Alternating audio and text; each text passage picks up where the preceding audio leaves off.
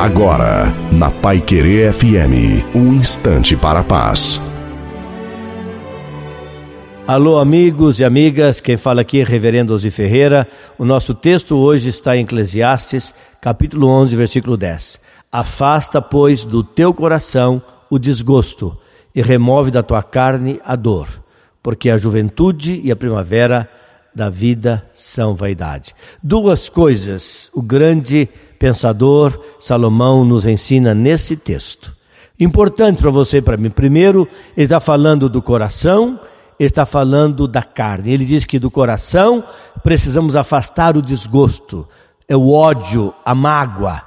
Temos que aprender a liberar perdão, esquecer aqueles que nos ofenderam, arrancar do nosso coração tudo aquilo que pesa em segundo lugar, ele diz que temos que remover a dor da nossa carne. Quando eu não perdoo, eu machuco a carne, todo o meu ser sofre. Ele diz que devemos que remover da carne a nossa dor. Quem perdoa, vive feliz e vive bem. Não se esqueça, Jesus Cristo ama muito você.